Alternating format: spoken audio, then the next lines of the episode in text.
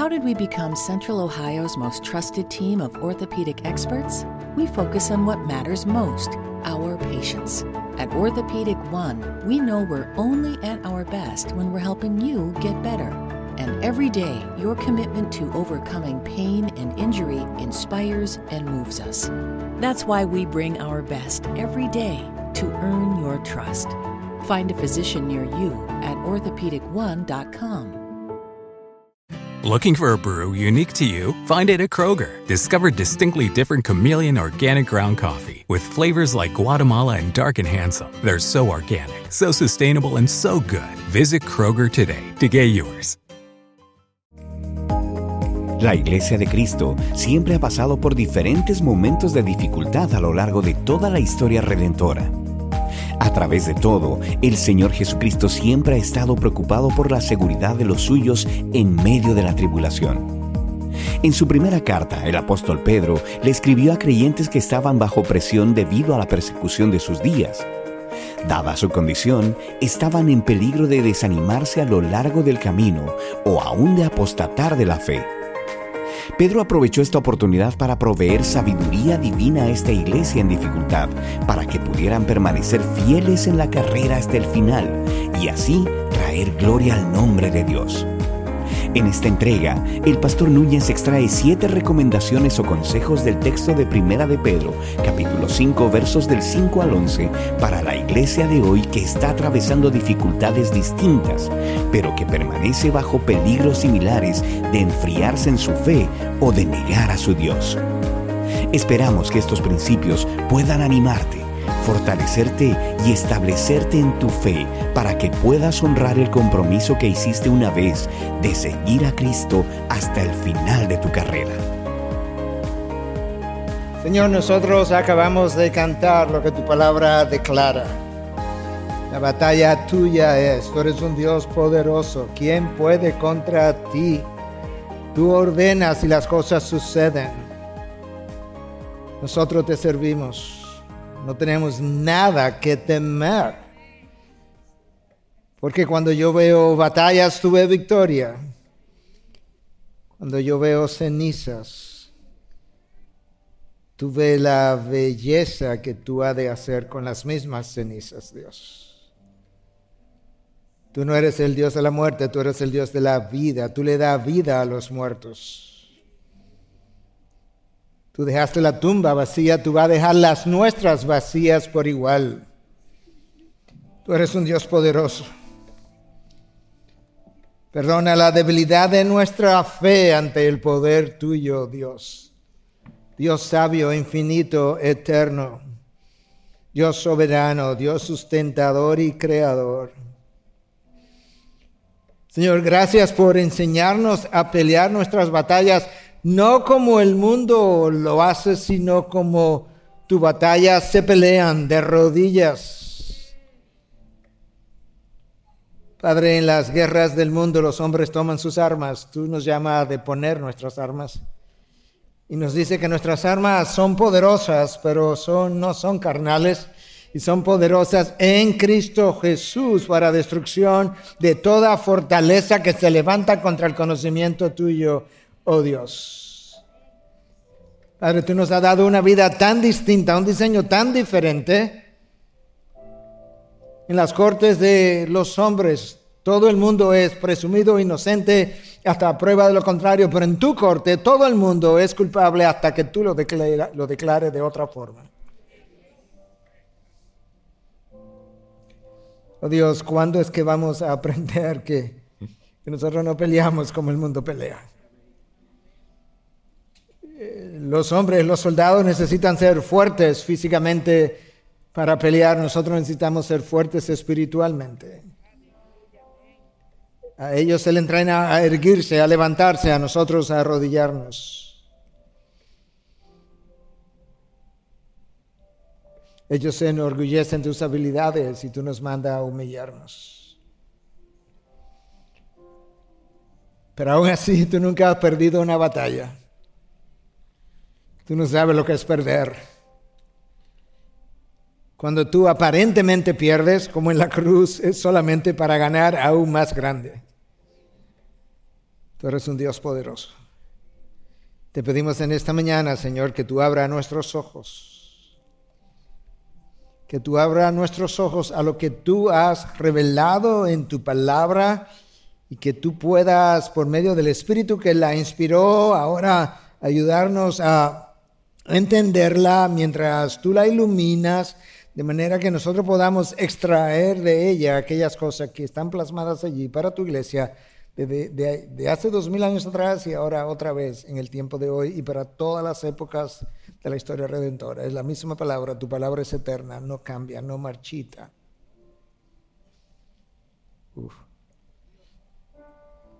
Tu palabra es omnipotente porque es tuya. Y tu palabra refleja tu ser. Sé con nosotros ahora, en espíritu y en verdad. Y sé con tu siervo. Tú tienes una encomienda y él necesita ser fiel a tu encomienda. Dale lo, dale lo que él necesita para llevar a cabo el propósito para el cual tú le tienes parado hoy.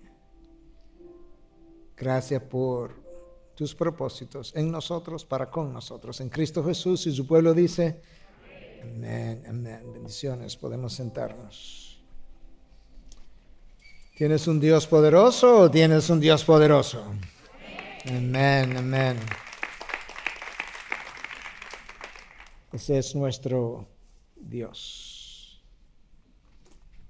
Semana pasada nosotros predicamos la primera parte de este mensaje. Dijimos que era un mensaje en dos partes y que era como una moneda con dos caras. el mensaje de la semana anterior era una cara de la moneda y que este era la otra cara de la moneda. Y lo dijimos de esa forma porque el apóstol Pedro escribe a los ancianos pastores de la iglesia en primer lugar, en el contexto de una iglesia que está siendo perseguida y en el contexto de una iglesia incluso que aparentemente Dios ha decidido juzgar cuando habla al final del capítulo 4, ¿verdad? Que es tiempo de que el juicio de Dios comience y que comience por su iglesia primero. Y luego entonces él pasa a hablarle a otra porción de la iglesia y luego a toda, a toda la iglesia, ancianos y el resto de las ovejas, todos juntos. En el contexto nuevamente de este sufrimiento que ellos estaban atravesando. Nosotros cubrimos hasta el versículo 4 en el primer mensaje y hablamos de que el llamado pastoral, el cuidado de las ovejas es un privilegio enorme, pero al mismo tiempo es una, es una gran responsabilidad. El, el privilegio tiene que ver con el hecho de que el Dios de los cielos se llame a cuidar ovejas que su hijo lavó con sangre y la responsabilidad tiene que ver justamente con la misma cosa, el hecho de que Él te confíe vidas que ahora son suyas. Pero por otra parte, el ser una oveja del redil de ese Dios, que cuando se encarnó, entregó su vida, es al mismo tiempo, de la misma manera, un privilegio sin medidas y una responsabilidad extraordinaria por la misma razón, porque el precio que se pagó por la vida de esa oveja ahora requiere que ella pueda responder de una forma al llamado que ha recibido, a la salvación que ha recibido, de forma tal que Dios tiene una expectativa, Dios espera cierto comportamiento, de hecho demanda cierto comportamiento de nosotros de tal forma que tú puedas desvestirte del hombre viejo y ponerte el hombre nuevo. Las enseñanzas que siguen son para toda la iglesia, pero adquieren una connotación especial por este tiempo de dolor y sufrimiento y persecución en medio de la cual estos hermanos estaban. Las enseñanzas son para todos los tiempos, pero en ese tiempo en particular ellos necesitaban estar aún más apercibidos de las dificultades en medio de las cuales se encontraban y requerían de un entendimiento especial. Y con eso yo quiero invitarte a que puedas leer conmigo el capítulo 5 de la primera carta de Pedro a estos hermanos perseguidos, dispersos, comenzando en el versículo 5 del capítulo 5 hasta el 11. Y la parte final la vamos a leer hoy, pero más adelante. Versículo 5. Asimismo ustedes, ya le hablo a los ancianos, los más jóvenes estén sujetos a los mayores, y todos, toda la iglesia, ahora revístanse de humildad en su trato mutuo, porque Dios resiste a los soberbios, pero da gracia a los humildes. Humíllense, pues, bajo la poderosa mano de Dios, para que el Dios, para que Él los exalte a su debido tiempo, echando toda su ansiedad sobre Él, porque Él tiene cuidado de ustedes. Sean de espíritu sobrio, estén alerta. Su adversario, el diablo, anda al acecho como león rugiente buscando a quien devorar, pero resístanlo firmes en la fe sabiendo que las mismas experiencias de sufrimiento se van cumpliendo en sus hermanos en todo el mundo. Y después que hayan sufrido un poco de tiempo, el Dios de toda gracia que los llamó a su gloria eterna en Cristo, Él mismo los perfeccionará, afirmará, fortalecerá y establecerá. A Él sea el dominio por los siglos de los siglos. Amén. Estas son las palabras de cierre del apóstol Pedro en esta primera carta a estos hermanos. Como dijimos, ya perseguidos, dispersos. Y él tiene recomendaciones especiales para esta, no le voy a llamar iglesia porque no se está dirigiendo a una iglesia en particular, no hay nombre de la iglesia. Estos son hermanos que pertenecen a la iglesia universal, quizás tenían grupos en estas cinco provincias que mencionamos al principio en Asia Menor, pero él tiene que hablarles como miembros de una iglesia, la iglesia de Cristo, y por tanto yo he titulado este mensaje El consejo de Dios para una iglesia bajo ataque. Y Pedro le ha hablado a los ancianos de, esos grupos dispersos. Le ha dicho lo privilegiado que son de haber sido llamados a cuidar de la familia de Dios, le ha dejado ver también ah, la enorme responsabilidad, la carga que implica ah, llevar a cabo dicho llamado. Y ahora él se dirige a los más jóvenes y en el contexto que él está hablando, creo que prácticamente ningún académico piensa que le está hablando a personas jóvenes cronológicamente, simplemente, sino al resto de la iglesia, porque en el contexto del primer siglo, con toda probabilidad, aquellos que eran ancianos, pastores de la iglesia, eran al mismo tiempo los de mayor edad, los de mayor sabiduría, los de mayor carácter y los de mayor respeto, los de mayor reconocimiento. Y por tanto esto es como un mensaje al resto de ustedes que son más jóvenes. Y en primer lugar, Él los llama a someterse al liderazgo de la iglesia. Sométanse, eso es lo que él dice en el versículo 5, los más jóvenes. Sométanse, estad sujetos a los mayores.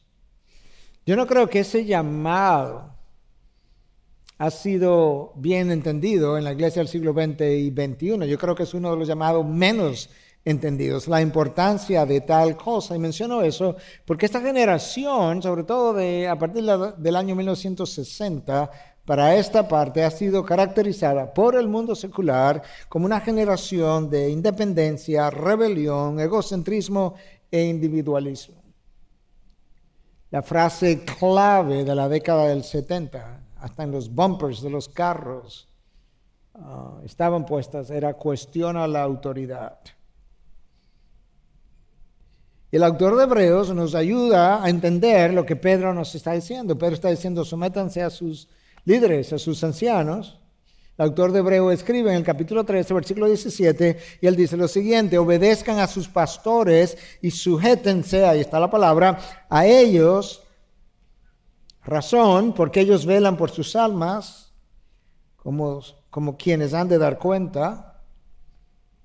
¿Y, ¿Y cuál es el beneficio de eso? Permítanles que lo hagan con alegría o con gozo y no quejándose, pero, pero ¿por qué?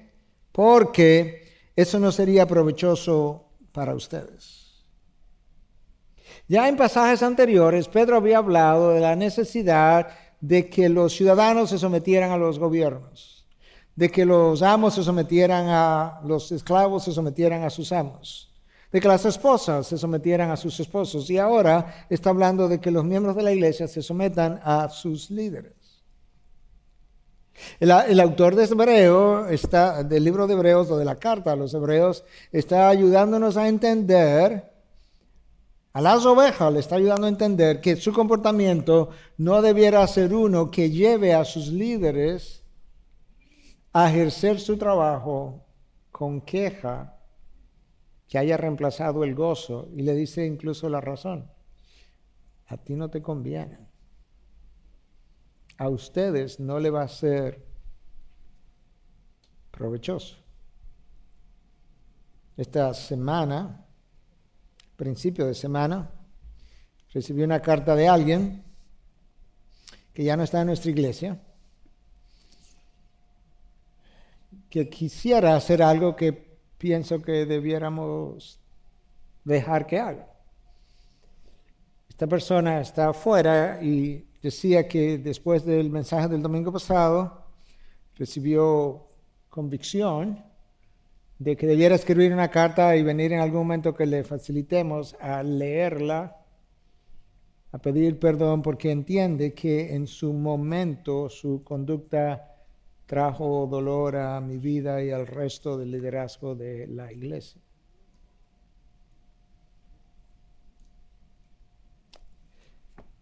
Yo creo que Dios estuvo hablándole es una gran cosa cuando Dios te habla. Entonces, el apóstol Pedro está ayudándonos a entender o ayudándole a las ovejas a entender, este es el diseño de Dios. La sujeción de unos a otros, parte del diseño de Dios, no funciona perfectamente porque este es un mundo caído y nosotros somos personas caídas, pero por eso no deja de ser mi diseño. Y entonces le dice a los más jóvenes, al resto de la iglesia, sométanse a sus, a sus ancianos. Consejo número uno. Consejo número dos, la segunda parte del versículo 5, y todos, todos, os incluye a los pastores también, y todos, revístanse de humildad en su trato mutuo. Si hay algo que me llama la atención es cuánto el llamado a la humildad permea toda la escritura. Eso sobre todo en los últimos dos o tres años, como que de una u otra manera me sale en cada página de la Biblia. Y después cuando yo meditaba el por qué, no solamente podía ver que es que ese es el origen de todo todo el problema en medio del cual nosotros nos encontramos, el orgullo de la criatura, pero luego yo encuentro el gran ejemplo de Cristo en Filipenses 2, quien era igual a Dios y no consideró esa igualdad como algo que aferrarse, sino que se humilló a sí mismo, de manera que si ese es el modelo, entonces eso es lo que tenemos que seguir. Daniel Doriani es un hombre de Dios, maestro de la palabra, autor de varios libros, autor de varios libros que tienen que ver incluso con la hermenéutica o interpretación de la palabra con la aplicación de la palabra, pero tiene varios comentarios de mucho, en inglés diría muy insightful, muy, muy sabios, muy... Y él escribe lo siguiente con relación a este texto. De la misma manera que algunas enfermedades son tratables, pero nunca curables, de esa misma forma el orgullo es tratable, pero nunca completamente removible. El orgullo es un mal que resiste el tratamiento. Este verano, si buscas productos que hidraten y que te den una piel firme sin gastar una fortuna, cuenta con Olay. Primero elimina las impurezas con el limpiador Olay Collagen Peptide 24 Cleanser. Después aplica el hidratante Olay Collagen Peptide 24 Moisturizer en el lindo frasco blanco. Es libre de fragancia y en solo dos semanas notarás una piel más firme. Prepárate a lucir tu mejor rostro. Ahora obtén 2 dólares de descuento en ambos productos. Encuéntralos en tu tienda más cercana y en olay.com. Te preocupas por tu familia, entonces ¿por qué darles solo huevos ordinarios cuando pueden disfrutar de lo mejor? Egglands Best, los únicos huevos con ese delicioso sabor fresco de granja, además de la mejor nutrición como 6 veces más vitamina D, 10 veces más vitamina E y 25% menos de grasa saturada, además de muchos otros nutrientes importantes. Así que ¿por qué no darles los mejores huevos? Porque la manera en que cuidas a tu familia no tiene nada de ordinario, solo Egglands Best. Mejor sabor, mejor nutrición, mejores huevos. Y él agrega, el orgulloso no se percata de su pecado. Si alguien, dice Doriani, le señala algún pecado, el orgulloso apela a alguna circunstancia especial o algún malentendido. Y si algún amigo le señala que su incapacidad para admitir su pecado es orgullo y que el orgullo es la raíz del problema, el orgulloso protesta y dice, pero no he hecho nada malo. ¿Por qué te has cogido conmigo? Tú eres tan crítico. Hmm. Por otro lado, decía un misionero que si él pudiera escoger dos frases que pudieran cultivar el crecimiento espiritual, serían estas dos. No sé, que habla de humildad. Y la otra sería, lo siento, para admitir que te has equivocado has cometido un error. Yo, estaría de acuerdo que esas dos frases son importantes, pero he estado enseñando ya por un tiempo, mi esposa me ha oído esto no sé cuántas veces, que la frase lo siento o el famoso I'm sorry en inglés, eso es para accidente. Yo voy caminando y yo te choco te digo I'm sorry, lo siento. Pero cuando yo te he ofendido o simplemente te he irrespetado, independientemente de que yo sepa si te ofendiste o no, ese simple hecho, la frase bíblica es perdóname. Pero mi dificultad para pedir perdón está directamente relacionado a mi orgullo, a mi grado de orgullo. La humildad, yo estoy convencido, es la reina de las virtudes. Algunos pudieran decir, no, no, no, el amor, no, no, la humildad. Escucha, Cristo dijo, aprended de mí que soy manso y humilde. Él no me dijo, aprended de mí a amar, porque el amar nos enseña, el amor es algo que crece en un corazón humilde. La humildad es la reina de las, de las virtudes. La humildad facilita perdonar. La humildad facilita olvidar. Facilita la comunicación facilita dejar atrás el pasado, facilita el poder seguir relacionándonos cuando no estamos de acuerdo y relacionándonos perfectamente bien en este mundo de tanta controversia acerca del COVID y de las vacunas, de las iglesias, de los pastores, cómo se han estado peleando en las redes. No tenemos que estar de acuerdo para comunicarnos bien, relacionarnos bien y seguir siendo amigos. La humildad facilita la sumisión, sométanse a sus ancianos. La humildad es la que facilita eso. Facilita la admisión de errores de pecado y por tanto facilita mi arrepentimiento.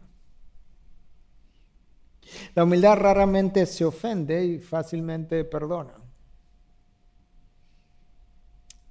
Dicho de otra manera, para ilustrarlo, la humildad es como Cristo y el orgullo es como Pedro. Más o menos así. La humildad perdona 70 veces 7, el orgullo recuerda 70 veces 7. El orgullo corta la oreja del criado en el huerto de Getsemaní, la humildad sana la oreja que Pedro cortó. El orgullo te hasta tres veces en una noche después de haber afirmado horas antes que nunca lo haría aunque todos los demás lo hicieran y la humildad te restaura tres veces después que tú le has negado otras tres.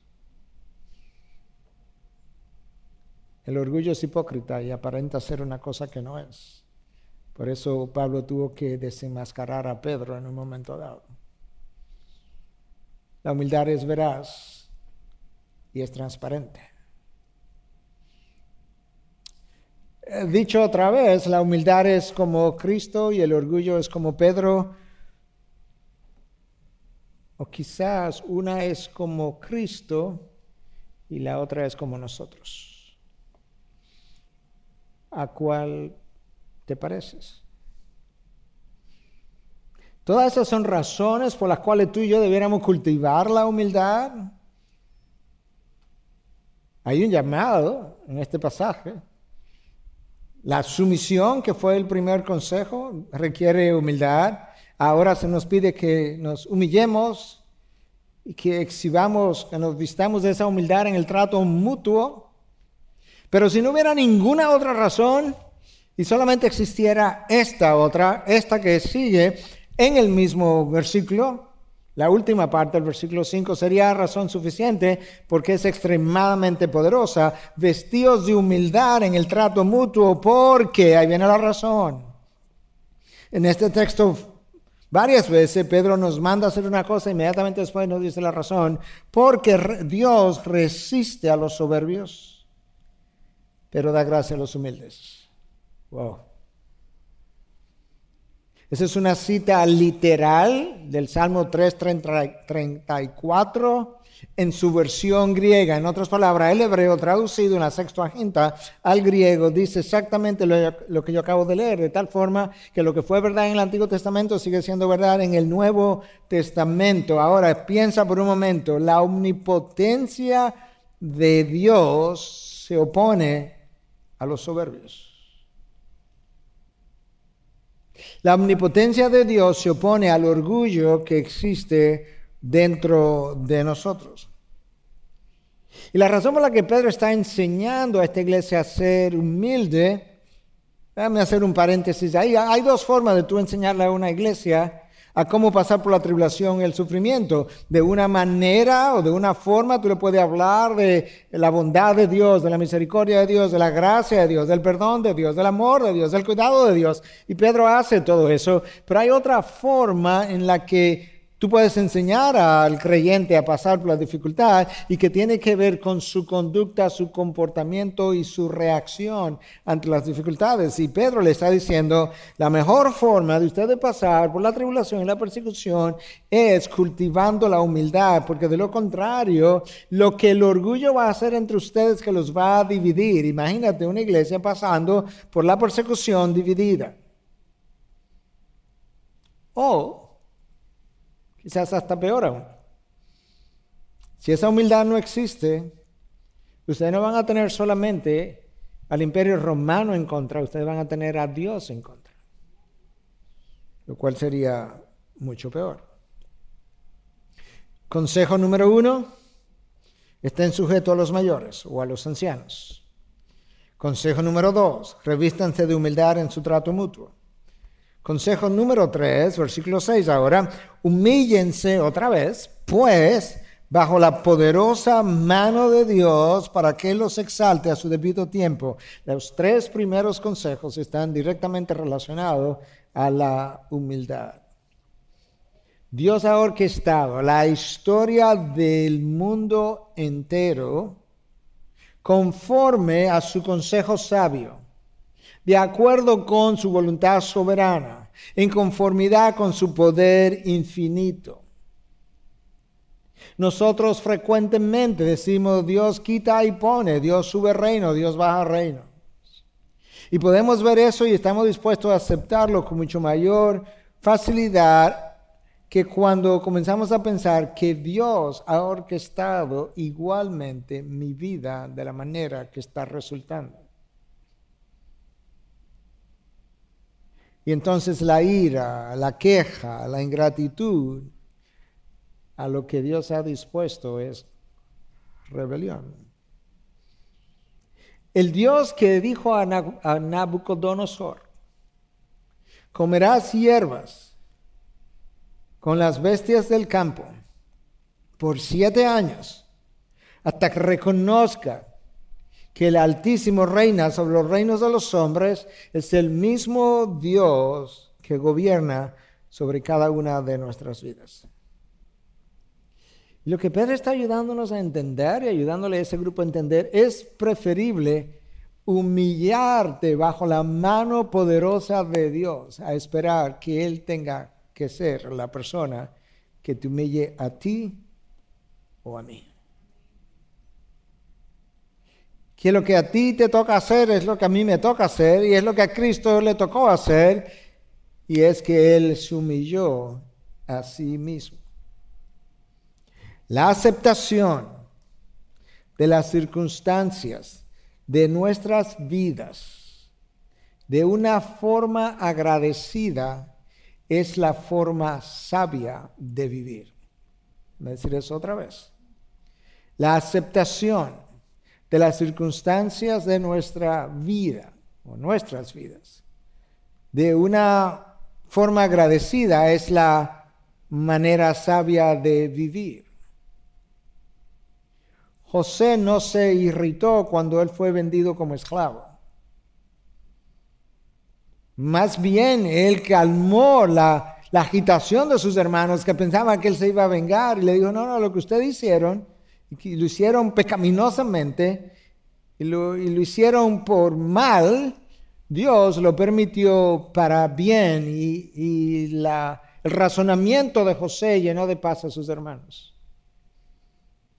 José en todo momento vio la mano poderosa de Dios detrás de los eventos.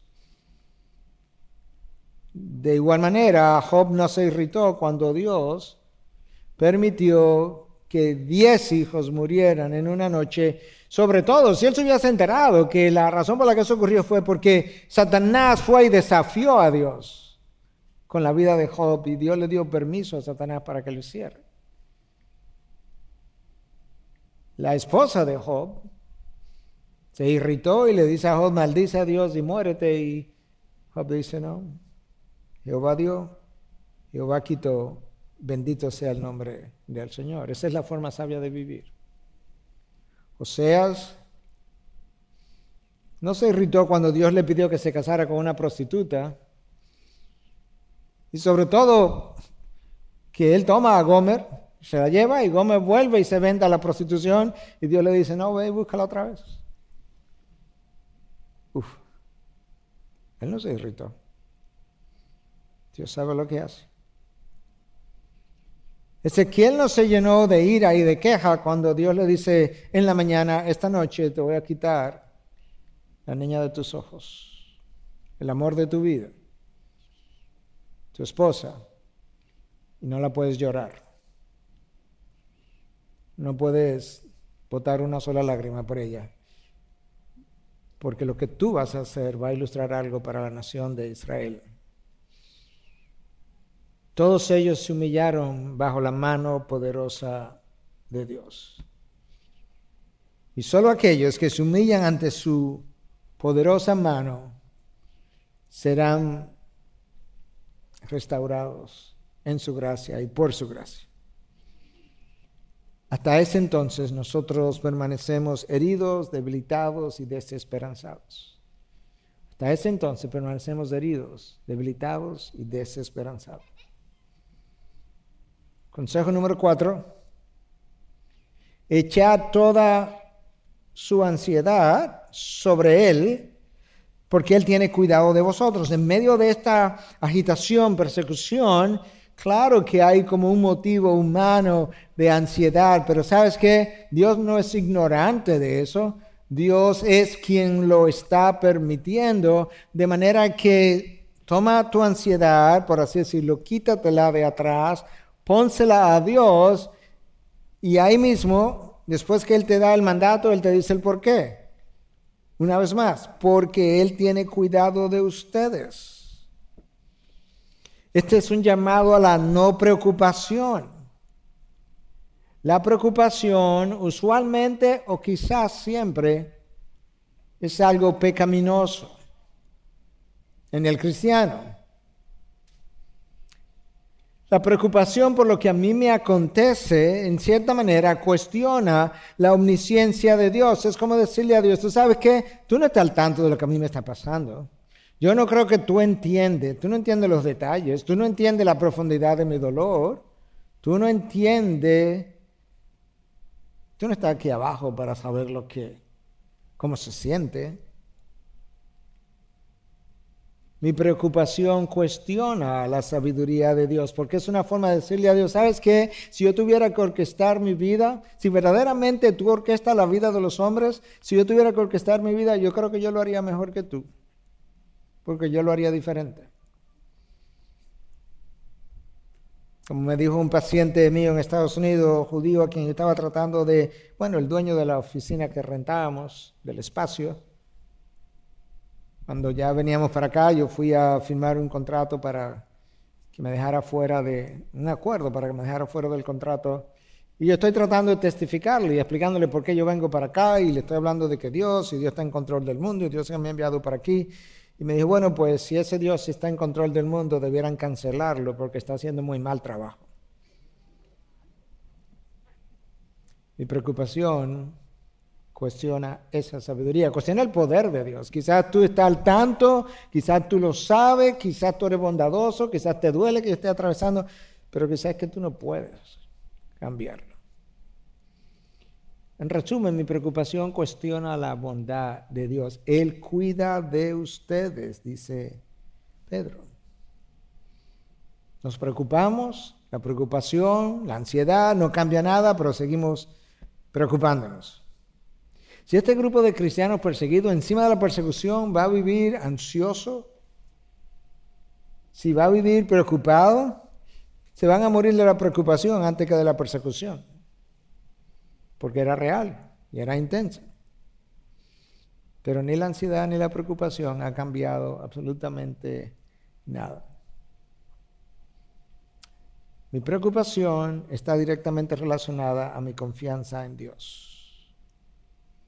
A mayor confianza en la soberanía de Dios, el derecho que Dios tiene, la autoridad que Dios tiene, de hacer todo cuanto a Él le place, como dice el Salmo 115, Dios está en los cielos y Él hace lo que le place. A mayor confianza, no el que yo lo afirme, confianza en dicha soberanía, mayor mi grado de paz. Hasta el punto que la paz es tan extraordinaria que tan trasciende mi entendimiento. No lo entiendo, los hechos son grandes, pero estoy en paz. Mi preocupación está directamente relacionada a mi conocimiento de Dios. Mientras más conozco a Dios, mientras más conozco su bondad para conmigo, mientras más conozco que Él cuida de nosotros, más tranquilo yo puedo vivir. Mi ansiedad está directamente relacionada a mi grado de control o deseo de controlar. Mi deseo de controlar me vuelve ansioso. Esto, esto se puede caer de este lado, pero se puede caer de aquel lado. Se puede caer por el frente, se puede caer por atrás. Ya está acercado y ahora no estoy preocupado. Y si algo le cae arriba, bueno, Ok, lo vamos a cubrir. Yo sigo preocupado porque si eso se rompe del peso que tiene. Mi ansiedad está directamente relacionada a mi deseo de control. Mientras menos quiero controlar las cosas porque entiendo que Dios está en control, mayor es mi tranquilidad. Ahora, mi deseo de control está directamente relacionado a mi inseguridad. Adán y Eva, cuando vivían así, nunca experimentaron inseguridad de ningún tipo. Cuando ellos se separan, la inseguridad comenzó. Mientras más lejos vivo de Dios, más inseguridad experimento, más deseo de controlar yo tengo. Mientras más cerca de Dios yo estoy, más tranquilo yo puedo vivir reconociendo quién verdaderamente tiene el control. Gente perseguida necesitaba entender quién controla la persecución literalmente hablando, es Dios. Claramente demostrado en la palabra de Dios, revelado de esa forma. Consejo número 5, versículo 8, sean de espíritu sobrio, estén alerta. Su adversario, el diablo, anda al acecho como león rugiente buscando a quien devorar. Hermano, nosotros vivimos en la antesala de la eternidad. No puede ser que vivamos con la frivolidad con que la mayoría de las personas vive en la antesala de la eternidad futura. Es como que te vayan a operar de corazón abierto. Es más, esto ni se compara, pero ilustra algo. Te vayan a operar de corazón abierto y haya como una salita antes de entrarte a la sala de cirugía y tú te ahí sentando jugando bolitas. Eso no se va a dar así. Y por eso Pedro llama a esta gente y le dice, ustedes tienen que ser de espíritu sobrio. Ustedes necesitan estar alerta. Pedro está, Pedro está convencido que es más fácil ser seducido por nuestras propias pasiones y tentaciones propias de esta vida cuando, nuestra actitud frente a la vida es una de entretenimiento. Pedro está convencido que es mucho más fácil ser distraído y seducido por nuestras pasiones y las tentaciones propias del diario vivir cuando nuestra actitud frente a la vida es una de entretenimiento. Dios no nos llamó a ser entretenidos o entretenedores. Dios nos llamó a ser embajadores que proclaman un mensaje de salvación como si Dios rogara por medio de nosotros, reconciliados con Dios. Aquellos de ustedes que han estado siguiendo la serie de guerra espiritual, saben que hemos dicho varias veces que Estamos habitando en territorio enemigo. No puede ser que habites en territorio enemigo y no vivas en un estado de alerta. No podemos, no podemos jugar a ser cristianos cuando hay gente todos los, todos los días yéndose a la condenación eterna. No podemos jugar a ser cristiano cuando 50, 100 mil personas se van todos los días a la condenación eterna sin nunca haber oído el mensaje de Cristo Jesús. No podemos jugar a ser cristianos cuando continuamente hay hijos de Dios que están tropezando y cayendo y deshonrando el nombre de Cristo. No podemos jugar a ser cristianos, como Pedro escribió a esta gente, que están siendo perseguidos para ser obliterados. Esas no son condiciones para jugar a ser cristianos. Y sobre todo cuando tenemos un adversario que es astuto que es maligno, que juega sucio, que no tiene escrúpulo, que es poderoso y que es invisible. Estar alerta. Ese adversario en un momento dado supo jugar el rol, el rol. Ese adversario en un momento dado supo jugar el rol de una serpiente y en el jardín del Edén él no rugió él conversó. Él no trajo una amenaza, él trajo una tentación con aparente buena intención. Ese mismo enemigo detrás de las religiones paganas del mundo se ha vestido de ángel de luz. Ha traído información, conocimiento, que tiene que ver con la otra dimensión y meditación, cosas que, te van a llevar a otro plano. Y lo mismo ha pasado en las corrientes filosóficas. Se ha vestido de ángel de luz. Él, es como un camaleón, él cambia, de, él cambia de traje. Pero en este contexto de la persecución, que es él que la causa, si no me crees, lee lo que el texto de Apocalipsis dice acerca de la iglesia de Esmirna, Juan le dice, Satanás ha de echar a alguno de ustedes a la cárcel. No el imperio romano, Satanás va a hacer eso. Entonces, en otras ocasiones, ahora, con la persecución, él está rugiendo. Él, le encanta imitar lo que Cristo hace. El verdadero león es Cristo, el león de la tribu de Judá, pero él quiere imitar a ese león y ahora Pedro está tratando, ¿verdad? Como de usar esta, esta imagen para ayudarnos a entender algunas cosas. Con la serpiente nos dejó ver la astucia, ah, lo, venenoso de sus mentiras con la imagen de un ángel de luz es que pudiéramos entender que Él puede venir con conocimiento espiritual o místico, como si fuera un ángel, Pero ahora con esta imagen de un león rugiente, Él quiere comunicarnos algo y precisamente dada esta imagen, en el día de ayer me propuse leer un poco acerca de cómo es que los leones cazan para ver, para ver cómo que Él quiere cazarme a mí. Me sorprendió porque todos los videos que yo he visto de leones cazando son de día, pero me sorprendió leer que los leones cazan de noche o prefieren cazar de noche. Y tratando de como aplicar la imagen al día de hoy dije, oh, wow, quizás esa es la razón por la que la mayoría de la pornografía es de noche. Detrás de ella estoy convencido que está Satanás. Quizás es la razón por la que la mayoría de las cosas inmorales ocurren de noche. Quizás es la razón por la que mucha gente de noche busca la inmoralidad de diferentes formas. Aplicando la ilustración.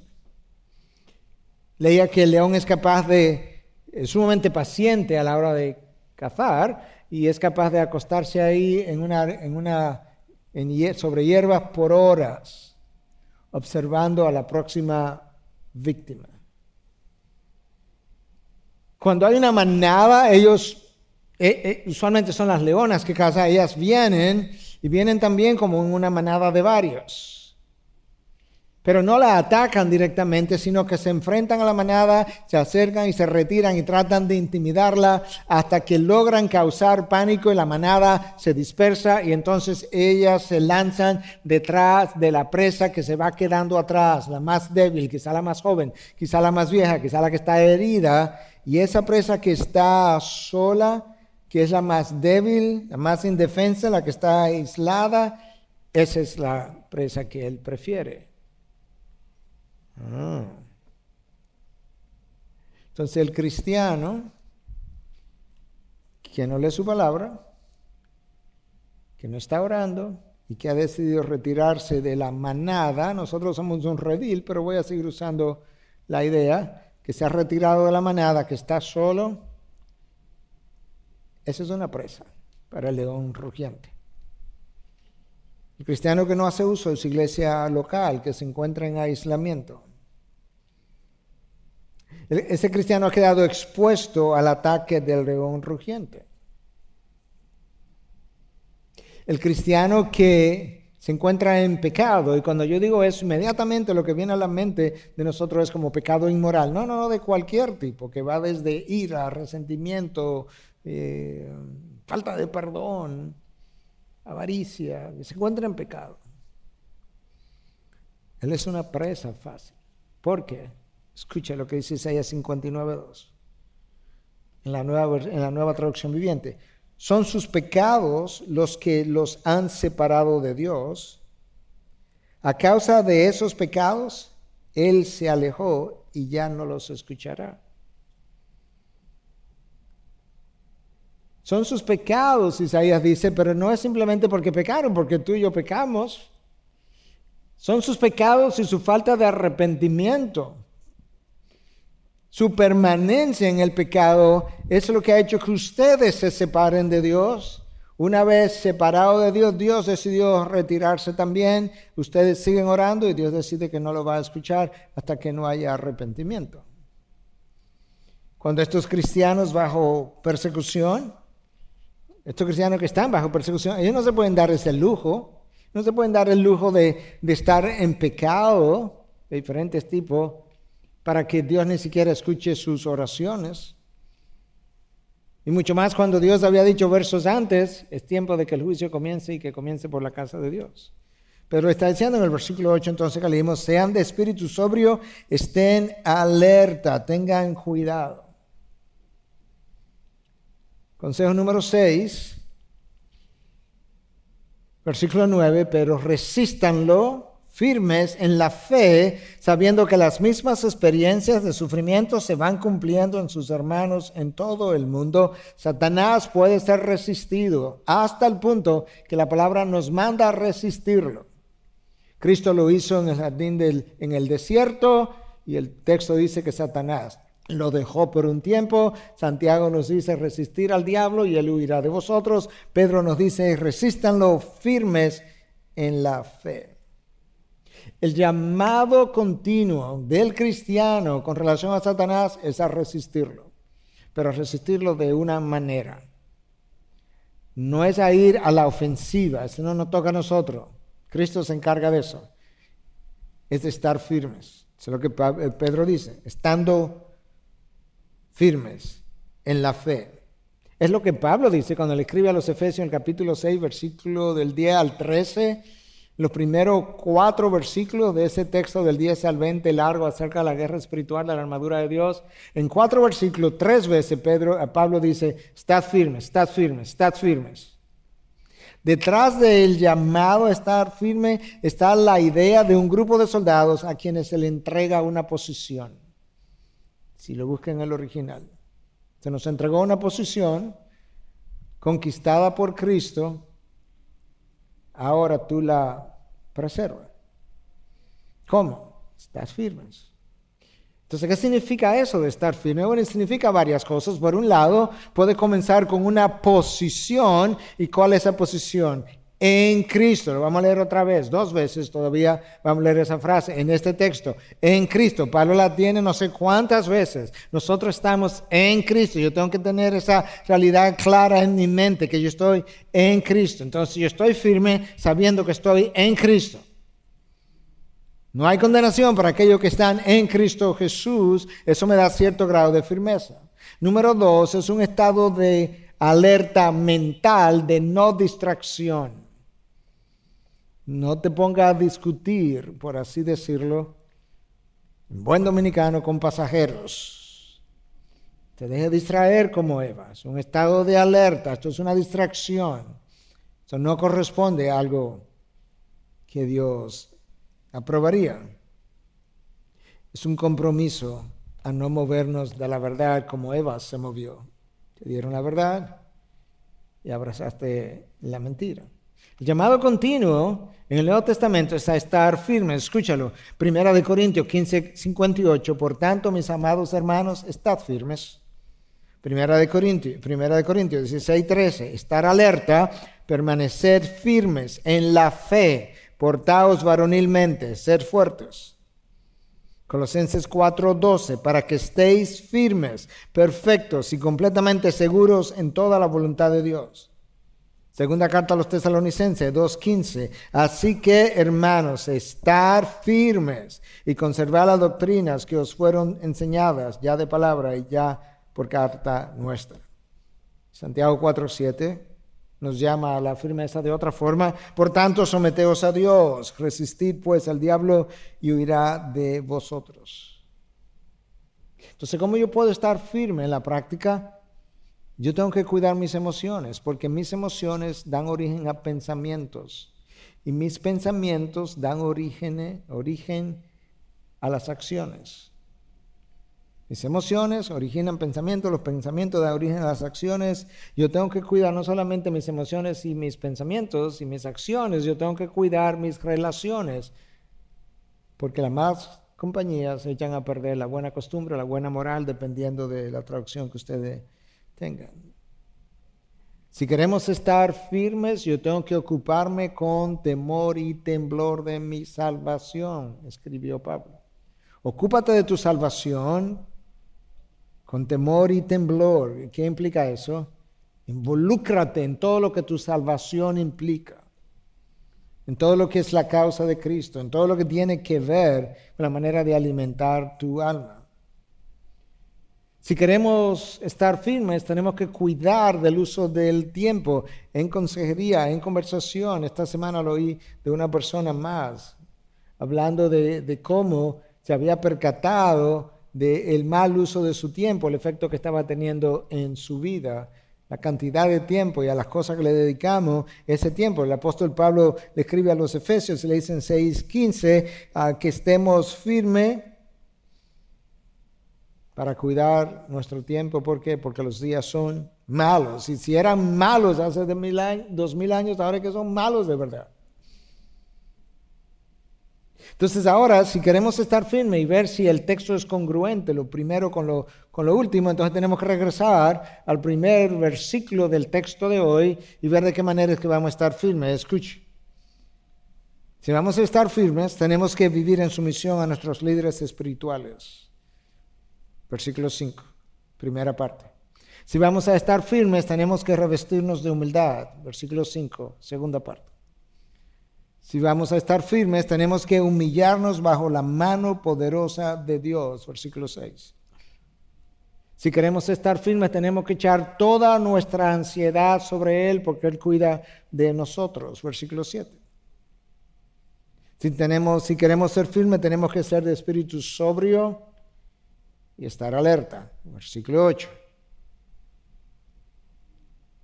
Tenemos que correr con, la perspectiva correcta. Escuchen el versículo 9, sabiendo que las mismas experiencias de sufrimiento se van cumpliendo en sus hermanos en todo el mundo. En otras palabras, mi sufrimiento, mi persecución, yo no soy el único que estoy en eso. Quizá unos están siendo perseguidos, otros fueron afectados por la pandemia, otros fueron afectados por un cáncer, otros fueron afectados por un edificio en la ciudad de Miami que colapsó y le quitó la vida a casi 150 personas. En un momento en que todo el mundo moraba ahí dentro y pensaba que las cosas estaban bien. Tu sufrimiento, tu experiencia es común a todos los que vivimos de este lado de la eternidad. Consejo número 7 y final. Lo voy a leer tal cual yo lo escribí porque quiero que lo recuerde y después te voy a leer cómo Pedro lo dice de otra manera. Consejo número 7. Recuerda que tu sufrimiento no ocurre separado de Dios. Que tu sufrimiento es justamente el camino que te conduce a la gloria eterna. Y que dicho camino está revestido, pavimentado por la gracia de Dios, la cual te es suficiente porque ella te perfecciona en la debilidad, de tal manera que cuando eres débil, entonces eres fuerte. Voy decir eso otra vez. Recuerda que tu sufrimiento no ocurre separado de Dios. Que tu sufrimiento es justamente el camino que te conduce a la gloria eterna. Y que dicho camino está revestido, pavimentado por la gracia de Dios que te es suficiente. Porque en la debilidad es cuando tú verdaderamente eres fuerte. ¿Cómo dice Pedro eso más o menos? Similar, versículo 10. Y después que hayan sufrido un poco de tiempo, el Dios de toda gracia, que los llamó a su gloria eterna en Cristo, ahí está la frase, Él mismo los perfeccionará, afirmará, fortalecerá y establecerá. Wow. El mismo Dios de gracia, esa es la gracia que te acompaña esa es la gracia que te va a llevar a la gloria eterna. Esa es la gracia que, ha estado contigo desde el mismo momento que, que, entraste a estar en Cristo. Está haciendo lo que está haciendo con la intención de perfeccionarte, afirmarte, fortalecerte y establecerte. Son cuatro verbos y cuatro verbos poderosos. Prometedores, protectores, promotores. Son poderosos porque me hablan de Dios son prometedores porque me recuerdan de su promesa. Son protectores porque cuidan de mi fe para que no se me enfríe. Y son promotores porque cultivan dicha fe. Lo que Dios está diciendo es, escúchame, le voy a dar permiso a Satanás para que persiga mi iglesia. Mientras él la persigue, yo voy a separar los mansos de los cimarrones, como decimos nosotros. En inglés hablan de separar los hombres de los muchachos. The men from the boys. No sé cómo lo dirán en otras. Bueno, en la Biblia lo dicen de las ovejas de los cabritos. Pero en cuanto a ti, si eres una oveja, la misma persecución que está haciendo todo eso, yo lo que pretendo es perfeccionarte. Yo voy a eliminar tus impurezas. O las voy a ir, voy a ir eliminándolas. Yo pretendo afirmarte de manera que tu confianza en mí crezca. Yo pretendo fortalecerte de manera que tus temores se vayan yendo hasta que en el día final desaparezcan completamente. Y yo te voy a establecer de tal forma que jamás podrás ser movido de aquí para allá. Y ante esa realidad tan extraordinaria, Pedro irrumpe entonces en una doxología breve, pero necesaria. En el versículo 11 dice, a Él sea el dominio por los siglos de los siglos. Amén. Tiene que entrar aquí en el espíritu de Pedro. ¿A quién más va a ser el honor y la gloria y el poder y el dominio que no sea a Él? Ahora, escúchame, esto es una forma de darle gloria a Dios. Si Dios desplegó su gloria en la creación y lo piensa hacer otra vez en la recreación, al final de la redención, si el Hijo desplegó su gloria en la crucifixión, entonces, y si el Espíritu desplegó su gloria el día que te levantó a ti a mí de la muerte y nos dio vida, entonces tu llamado y tu compromiso y el mío también, desplegar su gloria en las peores circunstancias de la vida, si vas a ser agradecido con Dios, porque de no haber Dios intervenido en tu vida, tú sabes lo que tú y yo fuéramos, o quizás tenemos una idea de lo que fuéramos porque probablemente fuéramos peor de lo que nos imaginamos. Y al mismo tiempo tenemos una idea de lo que vamos a llegar a ser precisamente porque Dios ha intervenido. Entonces es nuestro compromiso de desplegar su gloria y convertir en gloria aquello que ha sido soportado en medio del sufrimiento, el dolor y la persecución. Voy a cerrar brevemente con esta historia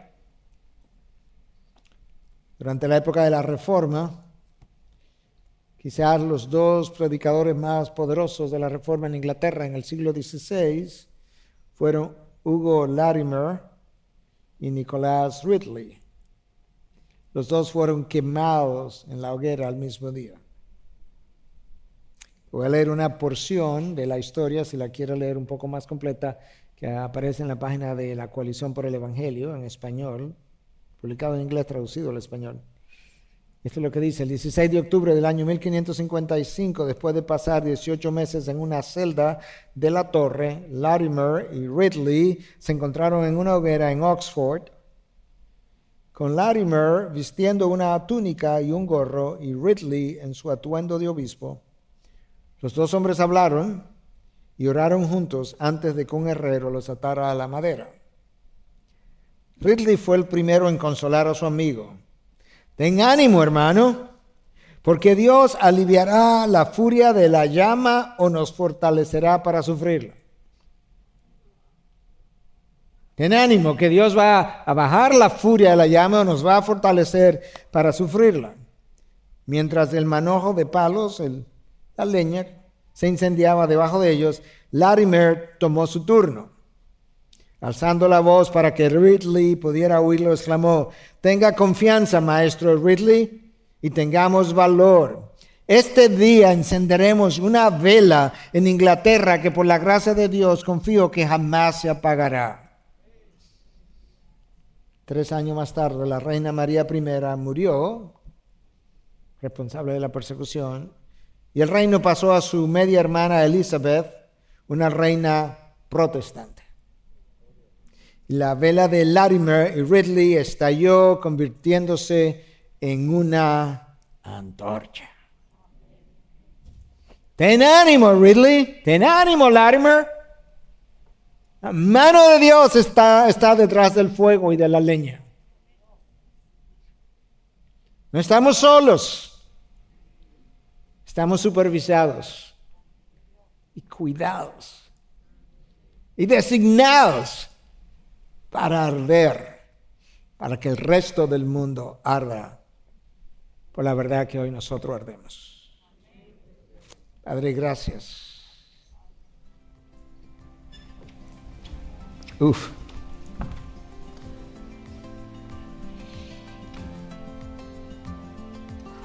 Qué poca idea tenemos nosotros, qué tan pequeña idea tenemos del precio que tú pagaste y que por tanto nos toca a nosotros completar los sufrimientos de Cristo, como decía Pablo. Danos hombres y mujeres, danos una iglesia, danos, muchas iglesias, oh Dios, dispuestas a arder en la hoguera una vez más, para que la antorcha vuelva a recorrer las naciones, los hombres a tener salvación y tu gloria desplegada sobre toda la tierra. En tu nombre Jesús. Y su pueblo dice, amén.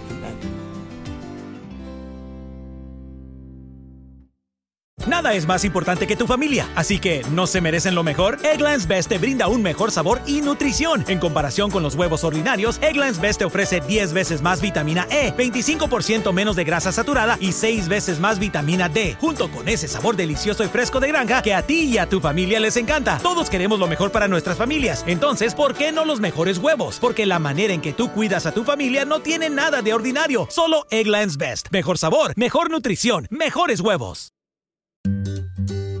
Switching to Geico is a good idea, especially when you consider everything. First off, Geico makes it easy to switch. They have licensed agents available 24 7 online or over the phone. But if it's so easy, you might start thinking everything is easy, even big wave surfing. And it's not. It's actually quite difficult. Well, if you switch to Geico, you could save hundreds on car insurance. And you could keep saving by bundling your motorcycle, boat, and RV, plus your home or renter's insurance.